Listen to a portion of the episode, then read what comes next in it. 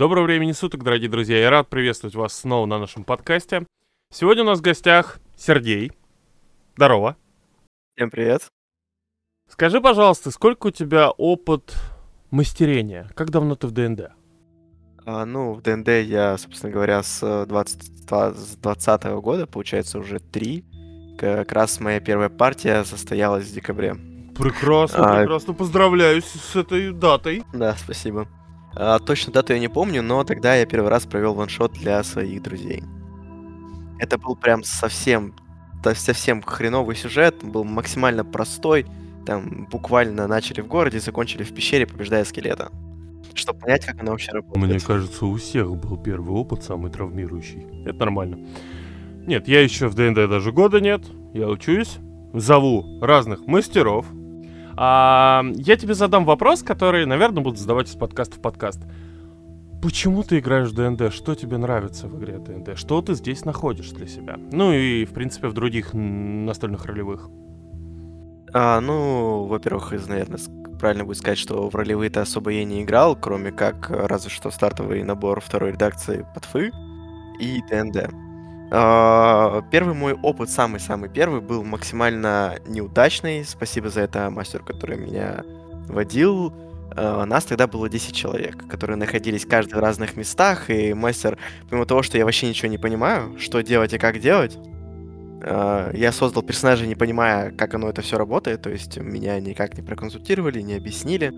Нормальные игроки, которые имеют большой опыт. Меня туда привели друзья, которые с ним там пару игр сыграли.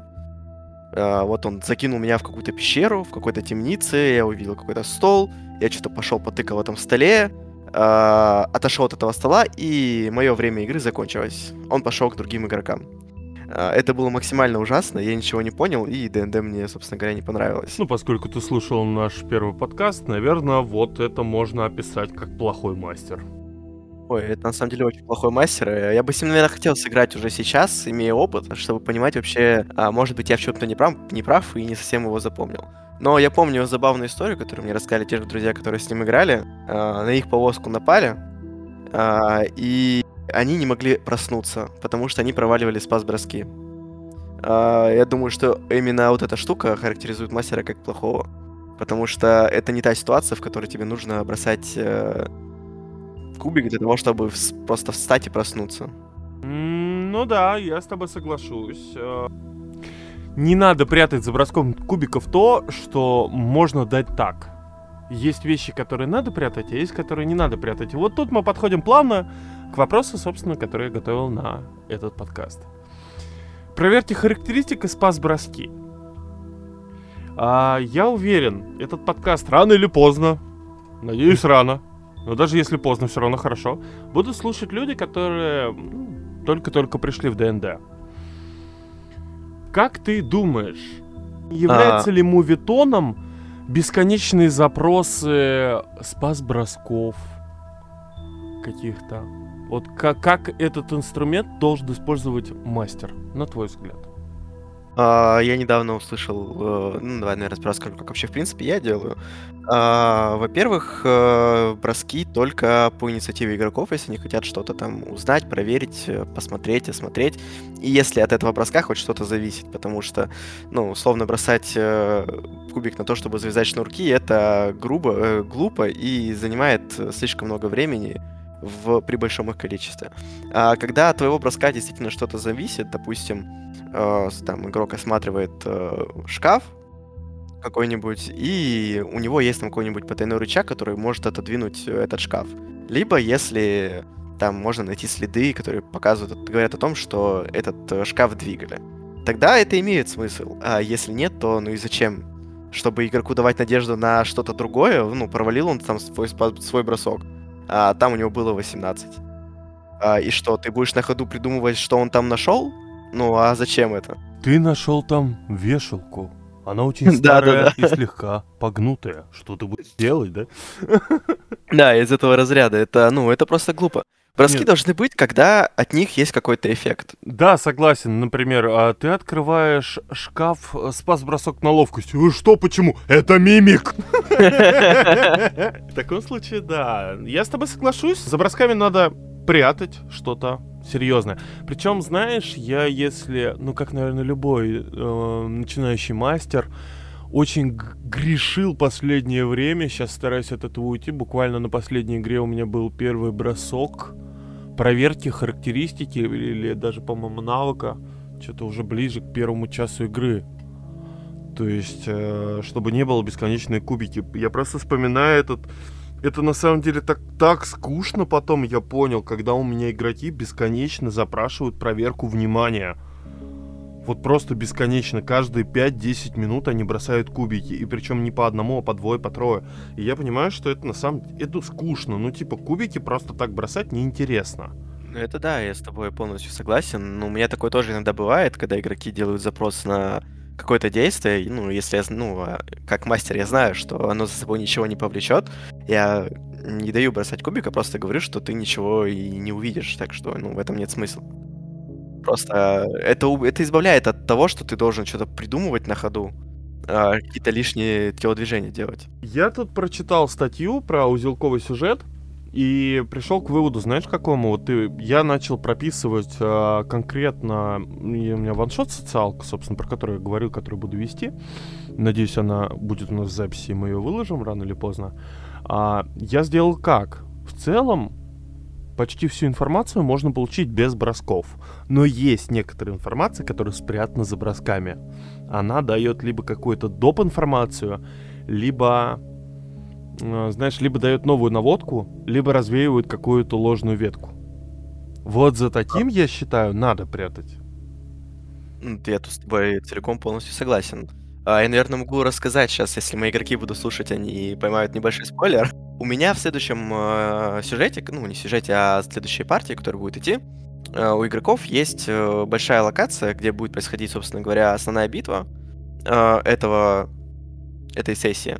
Э, точнее, ну, наверное, не сессия, а головы будет правильно сказать. Суть в том, что там есть проверка многоуровневая, то есть э, игроки в любом случае запросят там проверку определенную. Э, этого там хлебом не корми, они точно это сделают, потому что на это будут все намеки. И от того, как они бросят, будет зависеть то, сколько информации получат они и насколько эта информация будет правдивой. Mm-hmm. А вот это уже интересно, да. То есть дать не просто информацию, а в зависимости от величины э, значения на кубике, э, правдивую ты информацию получишь или нет. Это прям интересно, я себе это даже положу. Пожалуй, запишу. Это надо взять на вооружение. Это прям хороший мув. Да, причем, что самое забавное, от э, всего этого они смогут э, либо построить правильную картинку того, что тут было и что это место себя представляет, либо они не получат ее. Из-за того, что мне как-то не очень хочется, чтобы игроки э, в этом моменте что-то упустили, потому что, ну, я что, зря придумывал? я зря все это выстраивал. Uh, я придумал один uh, такой лайфхак. Для игроков uh, это будет помощь, а мне это просто как э, творцу будет просто легче. Я одному из игроков дам на все эти проверки преимущества при одном единственном условии. Если он правильно отыграет своего персонажа. У него, у его персонажа есть э, э, такая черта, он очень любопытный. Э, mm-hmm. И любит себе получать, короче, много разных знаний из разных областей. И как раз-таки это место, оно должно его заинтересовать. И если он все правильно сделает, э, я дам ему дополнительный бросок на всякий случай, чтобы он получил как можно больше информации. Ну... Это вот такая вот теневая штука, про которую игрок, если бы я сейчас об этом не сказал, никогда бы и не узнал. Ну, слушай, не факт, что он узнает. Мы же не знаем, когда будет смонтирован этот выпуск. Кирилл режет. А, ну, игра у меня будет скоро. А, да. Ну, смотри, я, например, делаю, знаешь, какую штуку, что за хороший отыгрыш, либо за очень интересный ход, который выдает игрок, я даю вдохновение мастера. На моих играх я считаю, что вдохновение мастера это переброс кубика любого. Ну, а, типа, да, так оно и есть, оно же так работает да, вроде. Да, да, да, да. Нет, просто я еще пришел к такой вещи, что игроков надо поощрять. Игрокам надо давать вдохновение мастера. И оно не просто так прописано, его не просто так придумали. Это очень полезная штука, это подталкивает игроков отыгрывать хорошо либо придумаешь что-то вообще невероятное. Да, я, кстати, делаю точно так же, когда какой-нибудь игрок что-нибудь действительно, ну, вот оригинальное придумает, э, почему бы и не дать. Это такое твое награждение ему, такое, знаешь, э, больше метовое, наверное, которое влияет немного на игру, но оно ему поможет, почему нет. Угу. Давай по-быстрому пробежимся по проверкам спас-броскам. А, это полезно для мастеров, это полезно для игроков. Спас-бросок силы — это понимать, сможешь ли ты раздавить этот большой помидор руками. Так? Ну, не совсем, это проверка атлетики. А, нет, мы по спас-броски. А тогда как? Раздавит ли тебя этот огромный помидор, который на тебя накатился? Подожди, ну да, тогда это спас-бросок по телосложению. Нет, разве телосложение? Телосложение, мне кажется, нет. Телосложение, мне кажется, это если ты съел тухлый помидор. Ну да, может быть. Но смотри, тут же мы опять упираемся в одну простую штуку, что у каждого мастера свое восприятие. А, допустим, я неоднократно спорил вне игры с мастером, который мне вводит игры, э, о применении тех или иных бросков, потому что, ну, в игре, разумеется, язык за зубами, ты мастеру не мешаешь. Я как мастер понимаю мастера, а не все игроки, к сожалению, это делают. У нас там есть один, который любитель поспорить прямо в процессе игры. Мы его наконец-то кое-как угомонили, и он перестал вылазить, типа, слава тебе, Господи. А, играть стало проще. Просто после игры там подметил себя, записал э, в процессе игры там в личные сообщения где-нибудь в заметке о том, что этот момент тебе не понравился, просто скажи про него, поспорим вне игры, зачем вот это вот нарушать атмосферу и так далее. Да, да, я полностью с тобой согласен. Хорошо, давай тогда так. А, спас бросок силы. Что это, при каких обстоятельствах, а, тезисно коротко? Сейчас пройдемся. А, ну, мне кажется, если ты хочешь из чего-то выбраться, что-то что-то, на что ты повлияешь своей силой, э, ну, тем, как ты будешь, э, допустим, там, вырваться из каких-нибудь э, плетей или Что-то удержать. Да-да-да. Ага. Вот, это будет спас-бросок силы. Спас-бросок ловкости, соответственно, от чего-то увернуться, на чем-то устоять. Да, да, верно. Угу. Спас-бросок телосложения. Э, ну, отравы, как я сказал, и, наверное, если тебя пытаются как-нибудь там сдавить чем-нибудь, э, уничтожить, ну, убить, то есть э, то, насколько твое тело преодолеет э, внешнюю угрозу. Угу. А спас-бросок мудрости? Э, самое сложное. Обычно спас-броски мудрости идут по заклинаниям, типа... Угу. Я не знаю, э, я как таковые с таким не особо, можно сказать, играл. У меня партия обычно с минимальным количеством магии. И тут вот большая компания, единственная, наверное, когда я решил еще и магию нехило так приплести к самим э, битвам. Ну, так знаешь, что тут, скорее всего, наверное, по заклинаниям большей части. Мне кажется, спас-бросок мудрости это когда тебя пытаются твой а, твой жизненный опыт противостоит событиям. То есть тебя, грубо говоря, подталкивают к какому-то действию, но все твое внутреннее естество и твой опыт прожитой э, жизни говорит, что это делать не надо. Вот пересилит это или нет. Вот если концептуально. Ну. Я не опытный мастер, я могу ошибаться. Собственно, все мы можем ошибаться. Хорошо. А, спас бросок интеллекта. Это тоже в основном mm-hmm. магия, да, я понимаю. Но что да, обычно вот то, что ты сейчас описал, это как больше, ну, не знаю, проверка, наверное, нежели спас-бросок. Спас-бросок он, по сути, как раз-таки для тех случаев, когда ты спасаешься от чего-то, а не противостоишь этому нарративно. Ну, если там тебя пытаются залезть в голову, допустим, ну, если мы говорим про интеллект, то это однозначно что-то связанное с твоим умом и способностью мыслить. Но, допустим, тебе кто-то лезет в голову, а, наверное, это будет спас-бросок э, интеллекта, а если это проверка, то, ну, нужно смотреть детальней. Ну, проверка интеллекта — это банально решить какую-то задачку или сопоставить 2 и 2, чтобы прийти к какому-то общему выводу как решается та или иная ситуация. Хорошо. Ну, я, кстати говоря, я в всяких разных играх, которые смотрел, я такое видел, но у меня ни разу такого не было. Я обычно э, за игроков не думаю. Э, и игроки меня как-то обычно не спрашивают, что с чем с, э, сходится. А, ну, знаешь, когда ты даешь какую-то за задачку, иногда игроки начинают плыть. И тогда, да, поскольку ты играешь в ДНД, ты можешь просто запросить проверку кубика. Кстати, это я возьму себе на вооружение, я бы никогда такого не догадался. Да, ну, как бы, если игроки плывут и не могут решить задачку, головоломку какую-то, э, загадку не могут разгадать, но откровенно не могут. Просто запрашиваешь а, проверку и все.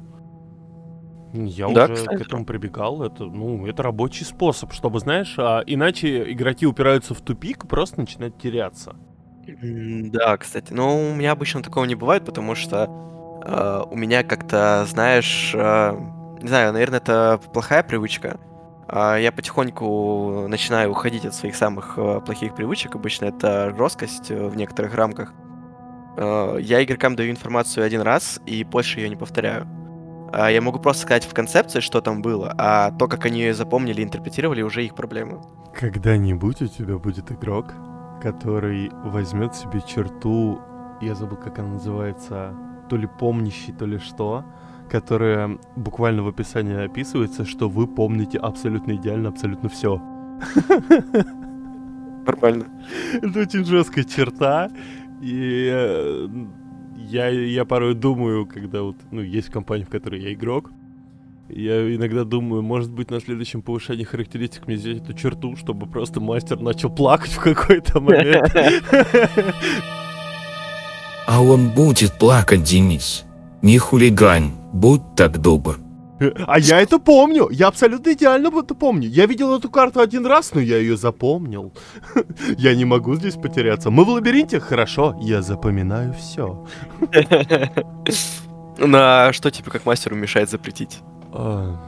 Да нет, ну как бы я считаю, Да, что... это, это плохая штука, да, я не спорю. Нет, но это просто неплохая штука. Она полезна для определенных моментов. А, ну, для хомбрю по большей части. Хуже всего, когда начинается абуз механик. Это, это прям вот, это плохо, откровенно. Э, Но И такие целом- игроки, это на самом деле э, не те, кто пришли, это люди, которые пришли не в ДНД, а во что-то вообще другое. Это люди, которые пришли победить в ДНД. Да-да-да, это люди, которые пришли победить ДНД и пройти эту игру. А, я с манчкинами не сталкивался, наверное, к счастью своему. А, я сталкивался с игроками, которые имеют много опыта и знаний по механикам и разных классов и прочего. И они начинают э, абузить э, э, мета-инфу для того, чтобы узнать что-нибудь о персонаже более подробно. Я с таким игроком играл как игрок, и э, из всех присутствующих игроков, единственного, кого он ничего не смог сделать, это я, потому что, ну, я его несколько раз обломил, и он перестал как-то пытаться лезть. э, там, ну, условно, у нас был случай, что есть паладин, э, и у него там клятва. Э, он там насобирал инфы до игры про то, что когда там обсуждали, всякое такое, механики мастер уточнял, э, чтобы лучше что-то понимать. И вот он пытался, короче, выяснить, что же это все-таки за клятва, а, типа игровыми способами, но это было настолько фальшиво, что ты сидишь и понимаешь, что ну чувак просто пытается в мета-инф- мета-инфу. Ну, Это было очень тебе от некрасиво. мастера к мастеру. На такие случаи разрешено использовать мастерский произвол. Вот именно для А, таких случаев, возможно, да, это разрешено. Ну, я так, как минимум, я так считаю. Насчет э, Манчкинов, ну, я тебе скажу так, мы когда начали играть в кампейн, буквально в феврале, а, как игроки, у нас был один такой игрок, мы в итоге от него избавились, и все прям выдохнули. Потому что... Да, я понимаю. И становится играть намного легче. Прям намного легче. Потому что Манчкин и это невыносимо, честно.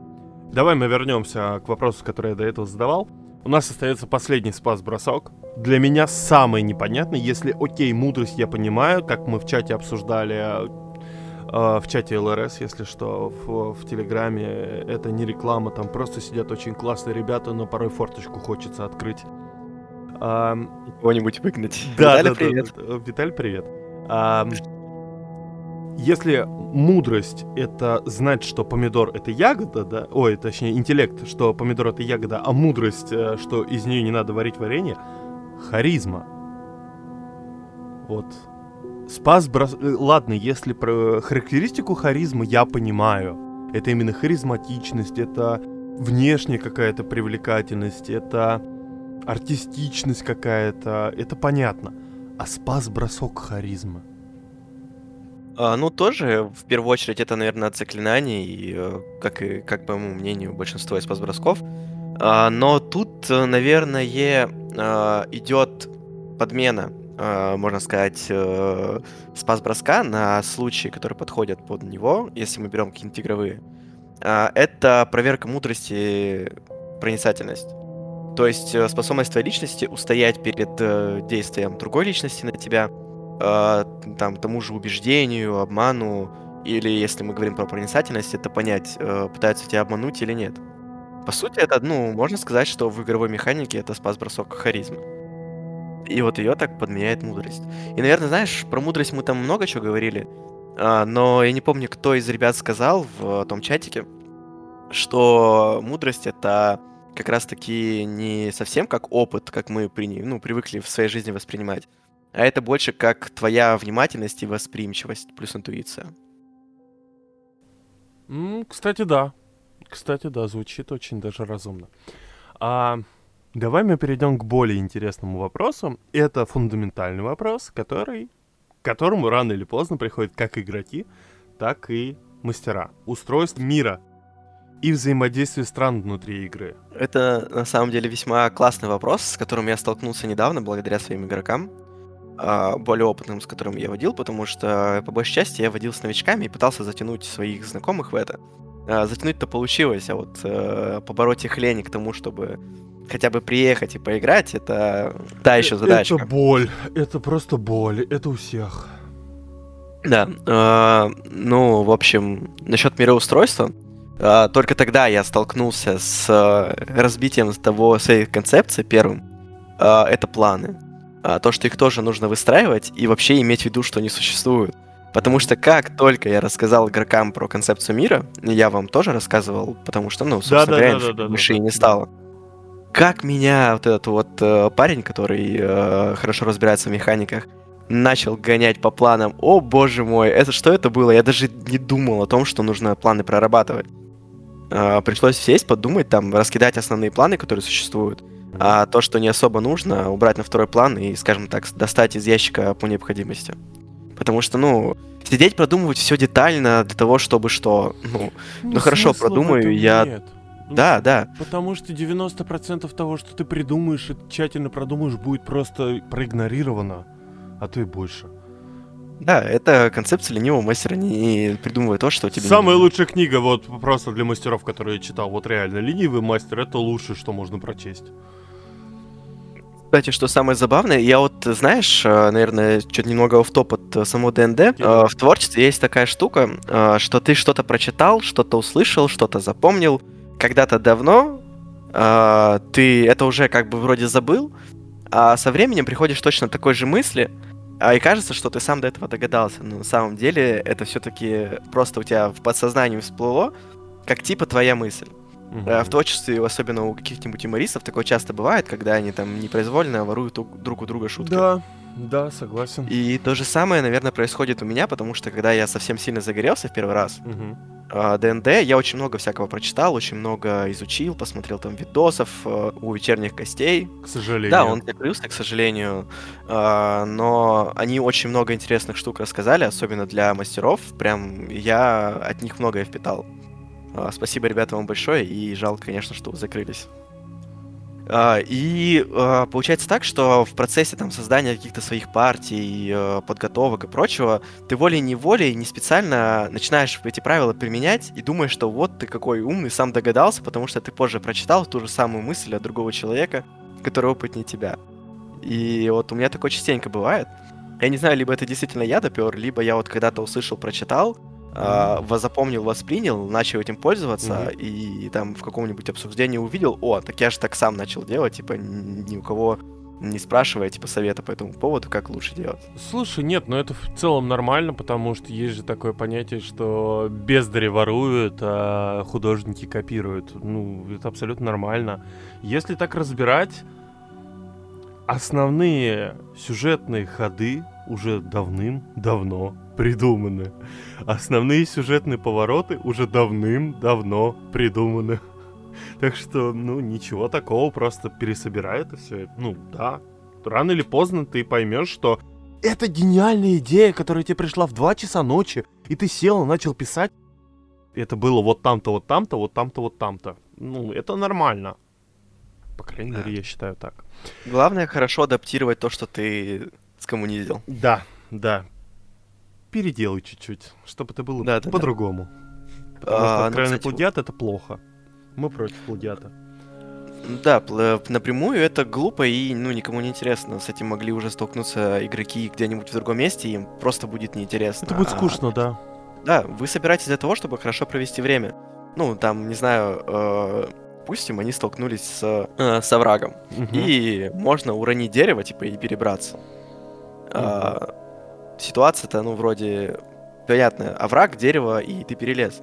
Но и ты ее берешь, но ты ее разворачиваешь до других э, каких-то масштабов, ты докидываешь какие-то другие варианты. ты В этом овраге течет ручей из чистейшей кислоты. Он бурлит. И лягушка, прыгая туда, смотрит на вас. Она боится вас больше, чем истинной смерти. Что вы будете делать? Ну а потом ты на ходу пытаешься придумать обоснование, почему на крит единицу игрок не, свалился вниз. Да, да, да. Нет, ну или свалился. Почему нет? Ну, это- ну, э, да, но тут же все зависит еще от того, как жестко ты относишься к тому, что игроки могут потерять своего персонажа.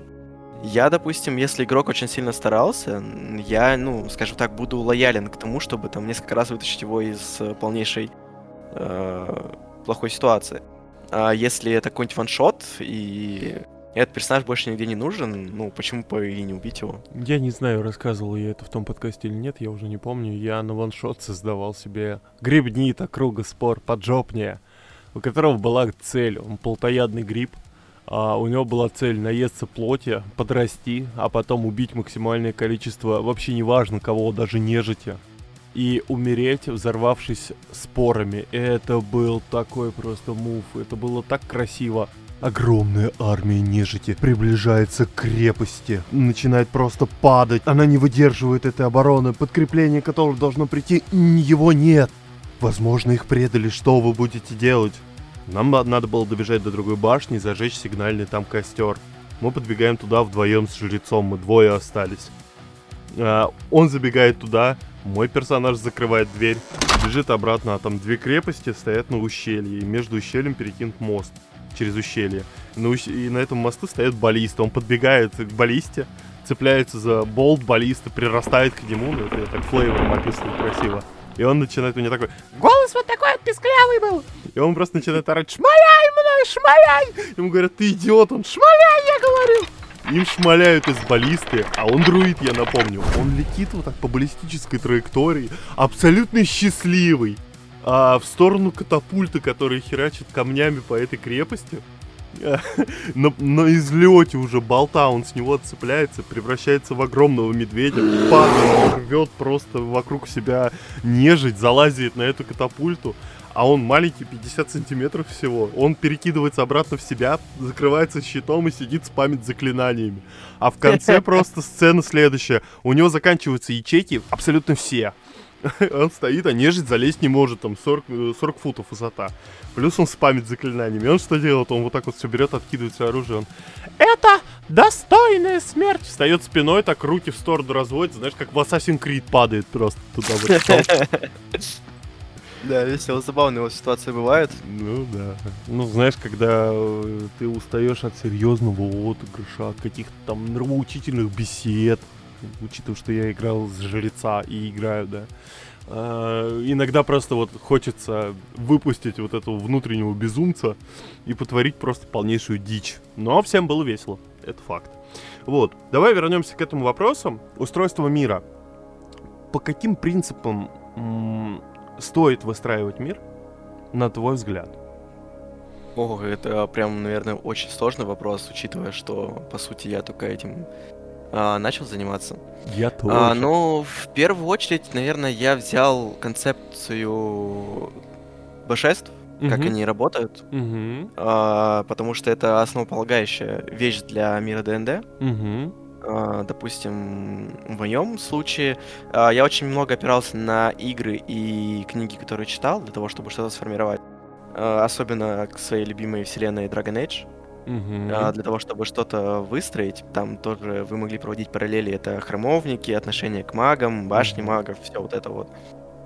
Я, вот, наверное, самое главное это построить концепцию того, как у тебя взаимодействуют божества. А, в моем случае у меня есть э, 7 У тебя ограниченный пул как божеств, так и антибожеств, скажем так, архидьяволов. А, дьяволов, да. дьяволов, которые противостоят э, ангелам. Ну, в смысле, божествам. Мгм. Э, получается, просто есть 7 доменов.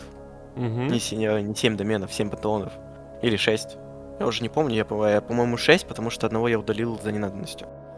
А внутри них уже раскиданы между собой домены, и они могут пересекаться, потому что я не вижу в этом какой-то проблемы, когда там у, там, условно, трех божеств есть э, несколько одинаковых доменов, потому что почитать ты можешь одного бога за определенные э, вещи, которые там происходят э, э ну, даже возьмем ту же дорогу, которая у меня пока что одна из самых проработанных богинь, угу. которая, собственно говоря... Порядок, по-моему, пантеон. А, нет, это природа, это жизнь. А. Вот. Угу. А, и получается, что э, в чем есть противостояние определенных э, доменов добра и доменов зла. И есть отдельно бездна, где варятся самые ужасные существа в этом мире. Угу. То есть ты считаешь, что надо сначала выстроить э, концепцию того, э, как работают божества и их антагонисты, и на этой основе выстраивать мир? А, да, почему нет? Это как просто основная штука для того, чтобы поставить магию, и, наверное, самые важные штуки, которые есть, не важные, а влиятельные вещи, которые есть в нашем мире, это религия. А, именно же они являются самым большим противостоянием и самым долгим. А, потому что империи умирают, а религия нет. Ну... А от этого уже можно воспринимать а, все остальное. Дальше было просто понимание того, какие расы у тебя есть. К сожалению, из-за своей неопытности я побоялся накрутить много раз и выбрал на текущий момент слишком малое их количество. Прям очень мало, это Ты по факту их можешь вводить, это не та проблема на самом деле. Да, я знаю, поэтому я уже начал придумывать варианты, как вести те или иные э, расы в игру. Проще всего да. ввести тифлингов. Кстати. Я да. нашел прикольный способ ввести э, кованых в игру. Э, благодаря, да, кстати говоря, действиям игроков. Если игроки доведут э, все правильно, то кованые появятся в мире, в принципе, как э, раса, доступная для выбора в следующей партии. У меня, смотри, а, я придумываю сейчас, продумываю кампейн свой, знаешь, как я отталкиваюсь от сотворения мира, собственно. У меня есть определенные задумки, Собственно, я придумал сначала основные сюжетные арки, которые будут идти. Сильно их не проработал, они у меня так чисто тезисами записаны. И отталкиваясь от этого, у меня в голове начинает прорисовываться карта. Дальше на этой карте у меня начинают появляться так или иначе города, города и страны, государства разные. Я думал на эту, в эту сторону и пришел к выводу, что, наверное, будет интереснее всего сделать государство, которое все остальные считают вроде как единым, но внутри это княжество, это отсылка на Русь времен Великого Новгорода, Московского княжества, Новгородского княжества. Вот таким образом. То есть со стороны это большое государство единое. Но внутри оно разделено на княжества, и между ними происходит постоянное трение. Я выстраиваю вот от этой точки отталкиваюсь. Э, я, наверное, скажу, как я выстраивал свой континент. Э, ну, во-первых, я разобрался с тем, какие у меня будут расы, угу. и наделил их какими-то особенностями, которые, разумеется, строятся на базовой редакции ДНД. То есть, э, зачем что-то воротить и переворачивать? Ну да. А, то, что у тебя продумано. Просто чуточку меняешь и изменяешь там. Яркий пример это дворфы, у меня есть истинные, есть наземные. По сути, это горный и холмовой. Ну да. Вот. Э, и все. Переименовал, изменил немного историю того, как они между собой взаимодействуют. И, в принципе, между собой. Э, и все весьма просто. Э, дальше раскидал просто страны и то, как они между собой взаимодействуют. По большей части немного поленился расписывать как-то людей, просто объединил их в одну империю недавней войной что положительно повлияло на формирование некоторых персонажей для партии NPC именно и на некоторых игроков, потому что они на э, событиях, которые были на недавней войне, там 20 лет назад, угу. э, между двумя крупными империями, они принимали непосредственное участие и знакомы с главным э, NPC всего сюжета, основного mm-hmm. создателя mm-hmm. на текущий момент, потому что, э, зная ДНД, в любой момент они могут просто убить Клауса и встать на его место, и теперь они будут руководить. Э, игроки э, это главный, это главный рандом, даже не кубики, а игроки. Буквально. Да, то, что они могут иногда выкинуть, это ты, ты вроде готовился, ты вроде э, знаешь, э, что делать, э, а тут игрок заявляет какое-то действие и такой, а, о, э, ага. Насчет заявления, делать?» насчет заявления действия, если, знаешь, поначалу я ограничивал и запрещал моменты, когда игроки отступают от моего сюжета, я прям такой вел прям ре- рельса-рельса, при этом очень скучное, не продуманное, не проработанное, но я тогда прям буквально учился. Вот, а, набивал прям шишки чуть ли не на каждой игре, на чем-то просто спотыкался, ну, я за- об этом заявлял. И я не позволял какие-то очень странные действия, либо прям вот как-то их пытался внутри игры остановить л- разными моментами, но по сути просто стопорил. Сейчас я пришел к другой мысли, я говорил об этом, по-моему, в предыдущем подкасте. Я запрашиваю проверку мудрости, либо интеллекта. И от нее уже либо я говорю, какие, каким последствиям это может привести, либо не говорю и как бы, да, пожалуйста, делай. Все, я не ограничиваю. Хочешь? Вперед. А, Так у даже меня интереснее, на самом деле. были, заяв- ну, смотри, наверное, я скажу сперва о одной штуке, что до игры мы с игроками, ну, игроки в курсе, какую игру я собираюсь вести. Я там знаю то, что мастер должен все делать для игроков, что, э, типа, весь вся радость игрокам, но мастер тоже должен кайфовать. Нет, так, А, нет, это прям фундаментально неправильно. Кайфовать должен как мастер, так и игроки, иначе Да, я зачем тому мастеру говорю, водить? кайфовать все вместе должны. Иначе зачем Поэтому- мастеру водить буквально? Если мастеру да. скучно, то игрокам еще более скучно становится. Они понимают, что мастеру неинтересно. Зачем они в это будут играть? Если ему не интересен собственный мир, э, зачем тогда вообще все это? Да, все верно. Поэтому заранее ставятся рамки того, что дозволено, что не дозволено. Допустим, это будет трэш-партия, когда там а, игроки могут э, сжечь полгорода и, и покайфовать, порадоваться там, поугарать, посмеяться. Или же это все-таки будет э, более адекватная партия, когда игроки понимают, что э, они могут делать все, что угодно, но это не должно быть прям каким-то идиотизмом. А, условно, у меня была попытка завести партию в по сюжету бездны. Мгм. А, Из бездны, по-моему, называется. Это стандартный э, сюжет, который предлагает э, ДНД. Мгм. А, и у меня был игрок. Во-первых, это было первый, это был единственный и последний раз, когда я запустил игрока, который не проработал своего персонажа. Мгм. А сейчас у меня была ситуация, что игрок не успел проработать персонажа, я ему сказал, что ты отдыхаешь. Я тебя в игру не пускаю. У тебя, ну, готова только раса, класс и собран э, build. А, Что у тебя за персонаж, я понятия не имею, он мне не нужен, ты не идешь играть в эту партию, присоединишься в следующий. М, Да, Партия это разумно. поэтому сиди, отдыхай. Это разумно. А тот, твой игрока я опустил. А, боже, что он мне... Во-первых, он мне испортил все впечатление от игры. А, все были настроены играть более-менее серьезно, а из-за того, что у него ничего не было готово, его персонаж просто страдал ерундой. И, собственно говоря, игроки находятся в плену у дроу, темных эльфов. Мгм. Они там а, должны оттуда выбраться, сбежать, у них там есть разные возможности. Я ко всему этому подготовился, изучил, давал постепенно разную информацию. А этот игрок, он просто пытался постоянно убиться. А, то он на стражу, с, э, которая вооружена, голый прыгает, то он сигает с, э, со скалы вниз, а, потому что, ну, типа, просто в бездну. То, что там вода, они не знали. Они могли только догадываться. Э, То, что он там бежал, прыгал сразу Мгм. со скалы вниз. а, Меня это жутко раздражало, мне это жутко не нравилось. Все потому, что персонаж, игрок за персонажа вообще не держался. Но по факту он о нем ничего не знает, он ему безразличен, он ему не Ну да. Ну да. Для чего, ну, для чего тогда заводить игру? Он портил впечатление мне от игры, потому что я готовился к серьезной партии. И другие игроки от того, что он вот так вот себя вел, подхватили эту же волну и давай там стебаться. А, сейчас, Слушай. наверное, я бы сам перерос, я бы сейчас сам, наверное, перешел Мгм. на такую больше рофильную игру, а, чтобы повеселиться хотя бы. А, и закончил бы сразу партию. Я бы просто их убил в конце и все. Ну, кстати, да. партия закончена. Это опция, к которой можно прийти. Э, Total Party Kill. Это весело на самом деле. Да, Все и, этого типа, боятся, но это весело на самом деле. И с тех пор я не запускаю игроков на серьезные партии, если они не подготовлены, если они не понимают, как они должны себя вести. Потому что если я хочу играть серьезно, я говорю об этом игрокам, игроки должны либо принять и играть, либо сыграть со мной в другой раз, когда мне будет настроение под другую партию. Да. Это да. настрой это игроков так. правильный. Ну смотри, если вдруг ты говоришь, а, что надо вот серьезно, да, и начинает какой-то из игроков, вот как э, ты описывал, да, голышом прыгать на стражу, да окей, все просто, ему, блин, что-нибудь отрубают. Если Ну, он начинает происходит- много говорить, ему берут, э, его связывают, берут его язык и отрезают.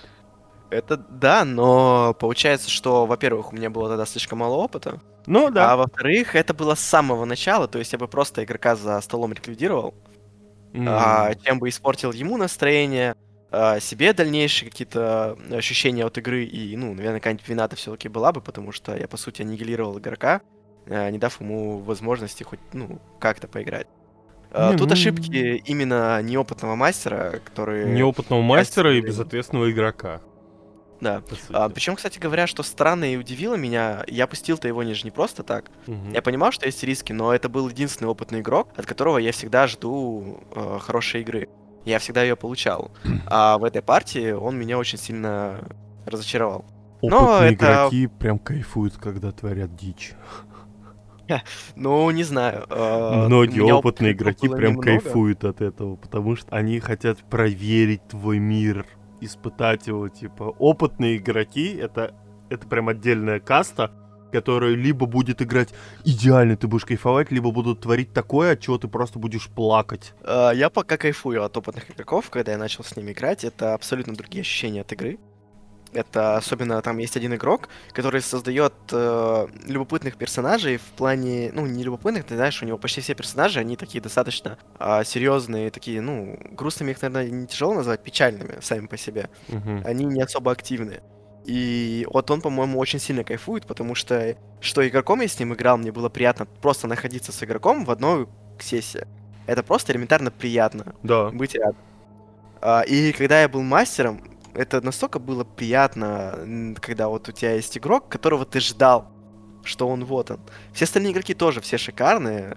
Там моему жрецу вообще это отдельно. А, у него там э, свой фетиш на всякие культы, религию и прочее. Вот он там тоже как э, шикарно влился. Его еще манера играть вот такое, знаешь, типа заучкой. А, он ну, умеет так говорить, я, к сожалению, не смогу повторить, но тоже кайфово. Но вот именно такие вот игроки, они мне приносят наибольшее удовольствие.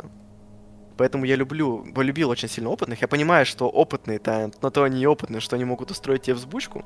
а, проверять тебя как мастера, проверять тебя как э, человека, который знает лор, могут искать а, какие-нибудь ошибки, обходные пути. Но это, знаешь, на совести уже каждого игрока. И если там а, одно дело проверить, чтобы понимать, что ты за человек, что ты за мастер, как ты ведешь, А другое дело это просто пользоваться этим. Хорошо. Ну и мы плавно подходим, собственно, к последнему вопросу, который я подготавливал. А, история. Историю мастера рассказывают. Но я считаю очень хорошим тоном, когда история рассказывается без слов.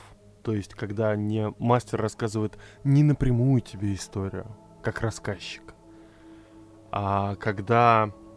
Вот сейчас, давай попробую объяснить. Сейчас я готовлюсь к ваншоту. Я пытаюсь, во-первых, опробовать структурную систему повествования, особенно, типа, особую, это узелковая, нелинейная. Вот. И я настолько заморочился, что у меня есть карта одна, которая рассказывает историю просто когда ты смотришь на нее. Если ты внимательно будешь смотреть на саму карту, то ты можешь понять, что произошло тут, не спросив у мастера ни единого слова. Пользуешься ли А. ты такими механизмами, и если да, то как? Если нет, то как ты видишь, э, каким образом можно подобное рассказывать не только картами?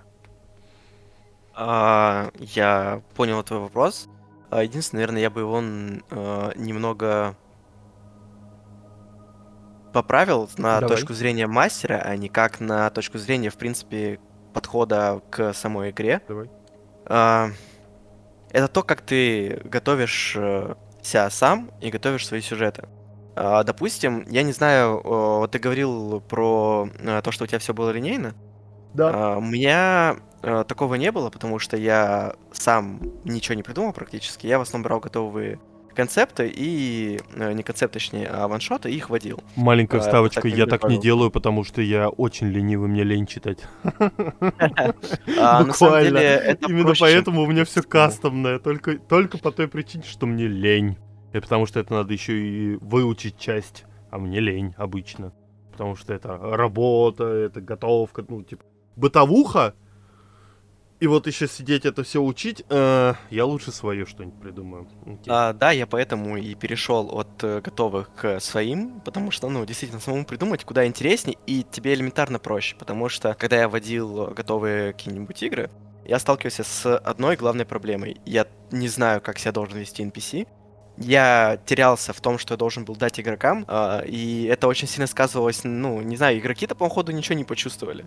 А вот я-то чувствовал, потому что я же, ну, это перед ним я сижу с каменным лицом, а у меня все окей, у меня все в порядке, а у самого в голове, что ты, а что, это не то, блин, я не это должен был сказать, а тут вообще другая информация, а что он вообще должен делать, и всякое такое. Поэтому я понял, что лучше я буду создавать персонажей сам, чем э, брать готовые сюжеты. Тем более, что на подготовку уходит хоть и меньше времени, но это время проводится не прям что сказать с кайфом. А, я понял для себя одну простую вещь, что как такового сюжета быть не должно.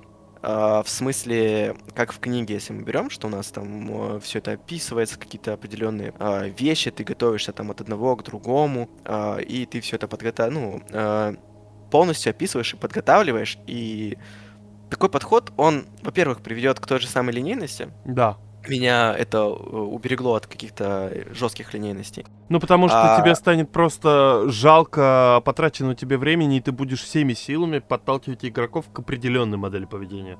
Только потому, что ты потратил а. очень много времени на то, чтобы это прописать. Они буквально уходят в сторону от этого. Типа, да. Да, это очень обидно, когда игроки что-то пропускают. Да. Когда вот что-то придумал, игроки пропускают, такой, ну зачем я это придумывал? Почему вы этим не воспользовались? Это, наверное, у прям очень опытных мастеров уже не будет, потому что они либо к этому не подготовились, а, либо они просто потом, если кому-то будет еще вести, другие игроки это найдут.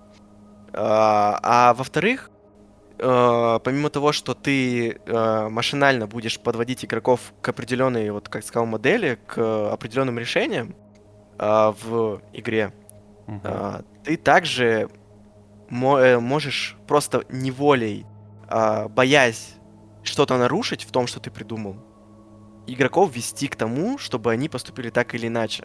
Потому что ты это продумал, ты уже знаешь, и импровизировать ты не захочешь, потому что ты считаешь, что вот он идеал, вот он да. э, как называется, эталон того, да. что должно произойти.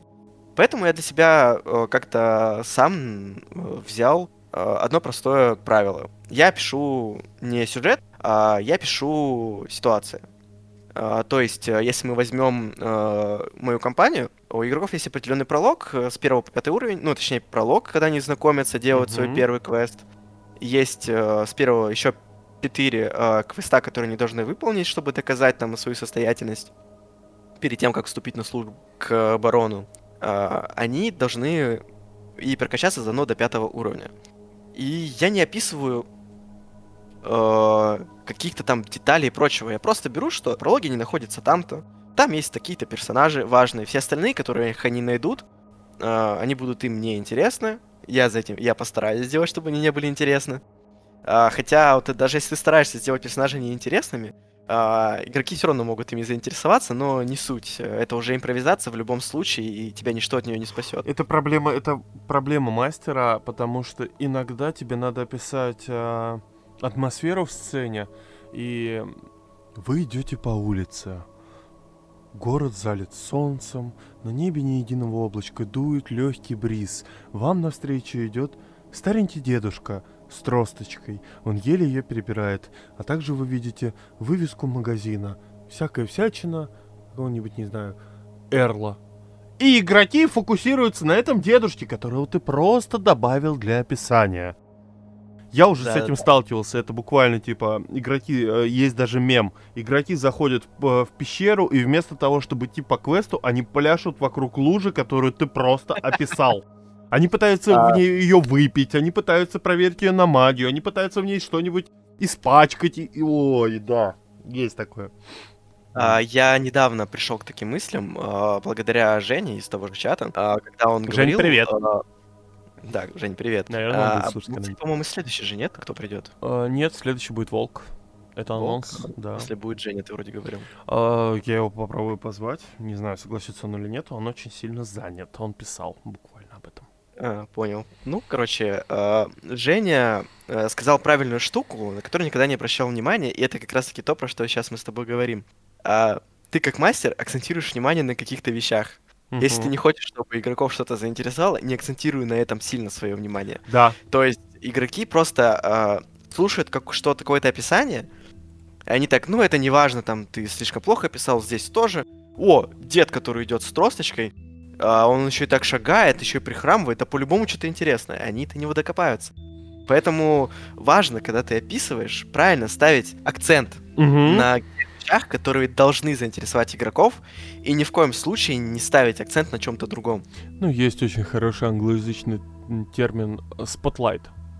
Ну, то есть подсветка определенного м, в повествовании. Да, А, Ты Из такого, вот пример, а, на игре, где я игрок, который ведет нас Кирилл, а, как мастер, а, был момент, мы на континенте, он пустынный, весь континент, прям буквально континент пустыни практически.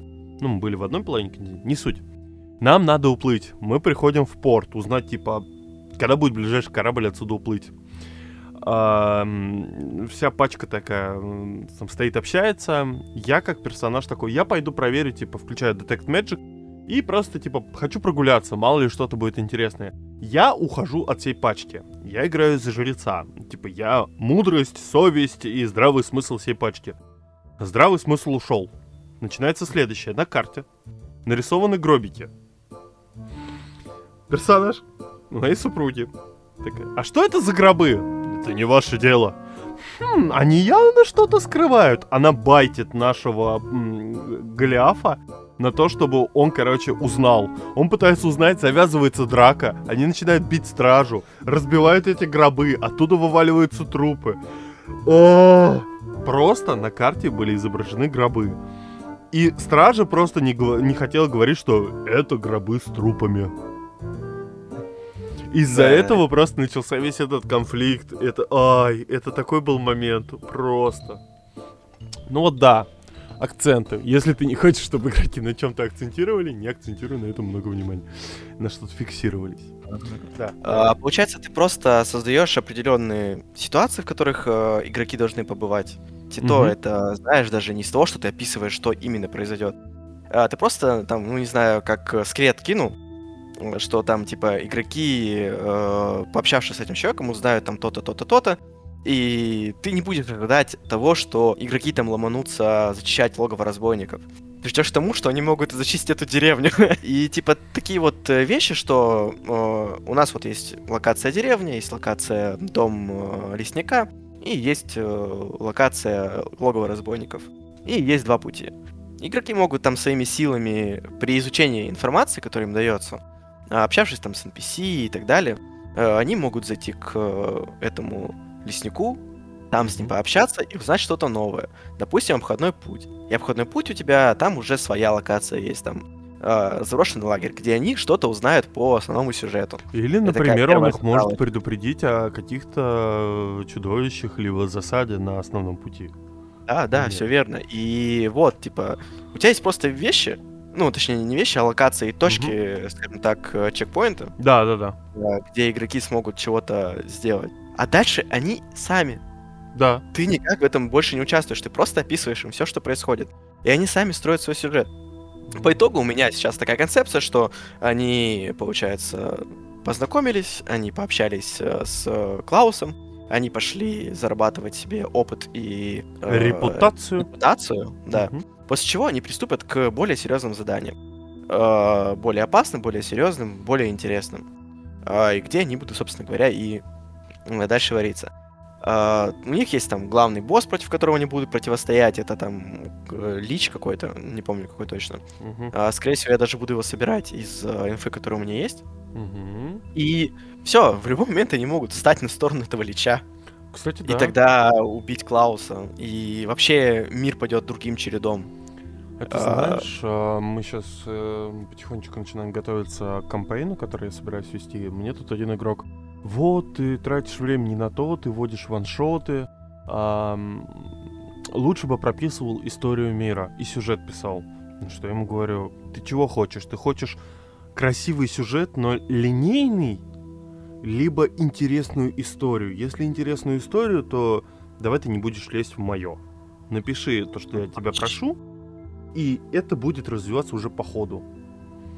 Потому что Да, если я сейчас сяду писать историю, отступить от нее мне будет уже просто, ну, жалко. Я ее писал, я тратил время, я придумывал.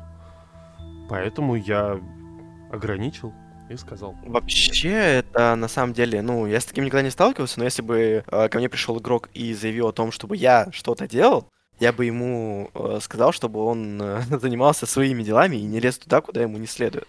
Ну, А, либо он мне как мастеру доверяет, ну да. и я делаю ему игру, и он просто все ждет того момента, когда я скажу, что все, я готов, можем играть. Как я подготовил, что я сделал, это вообще его не касается. Если ему не понравится, пожалуйста, вот дверь, вот выход. Ну, в целом. Можешь покинуть в любой момент. А пытаться что-то заставить меня что-то делать дополнительное, ну я лучше тебя знаю, что мне делать, я мастер здесь. Да, согласен. Я предлагаю на этом сегодняшний разговор закончить. А, Я с удовольствием бы еще с тобой пообщался. Если ты Да, не я против, тоже, я тебя много чего. Хорошо. А, дорогие друзья, на этом очередной, буквально второй выпуск нашего подкаста закончен. Если вы наткнулись на него случайно на просторах Яндекс Музыки или Apple Podcast, можете найти наш сервер Кобольда в Дискорде. А с вами был Дикий Драмир и Кобальтовый Кобольд. Всем пока, всего доброго. Всем пока. Иди на юг вдоль воды, увидишь плотину и канал. Плотину надо поднять рычагом, я его дам. Канал нужно завалить камнем, камень я не дам.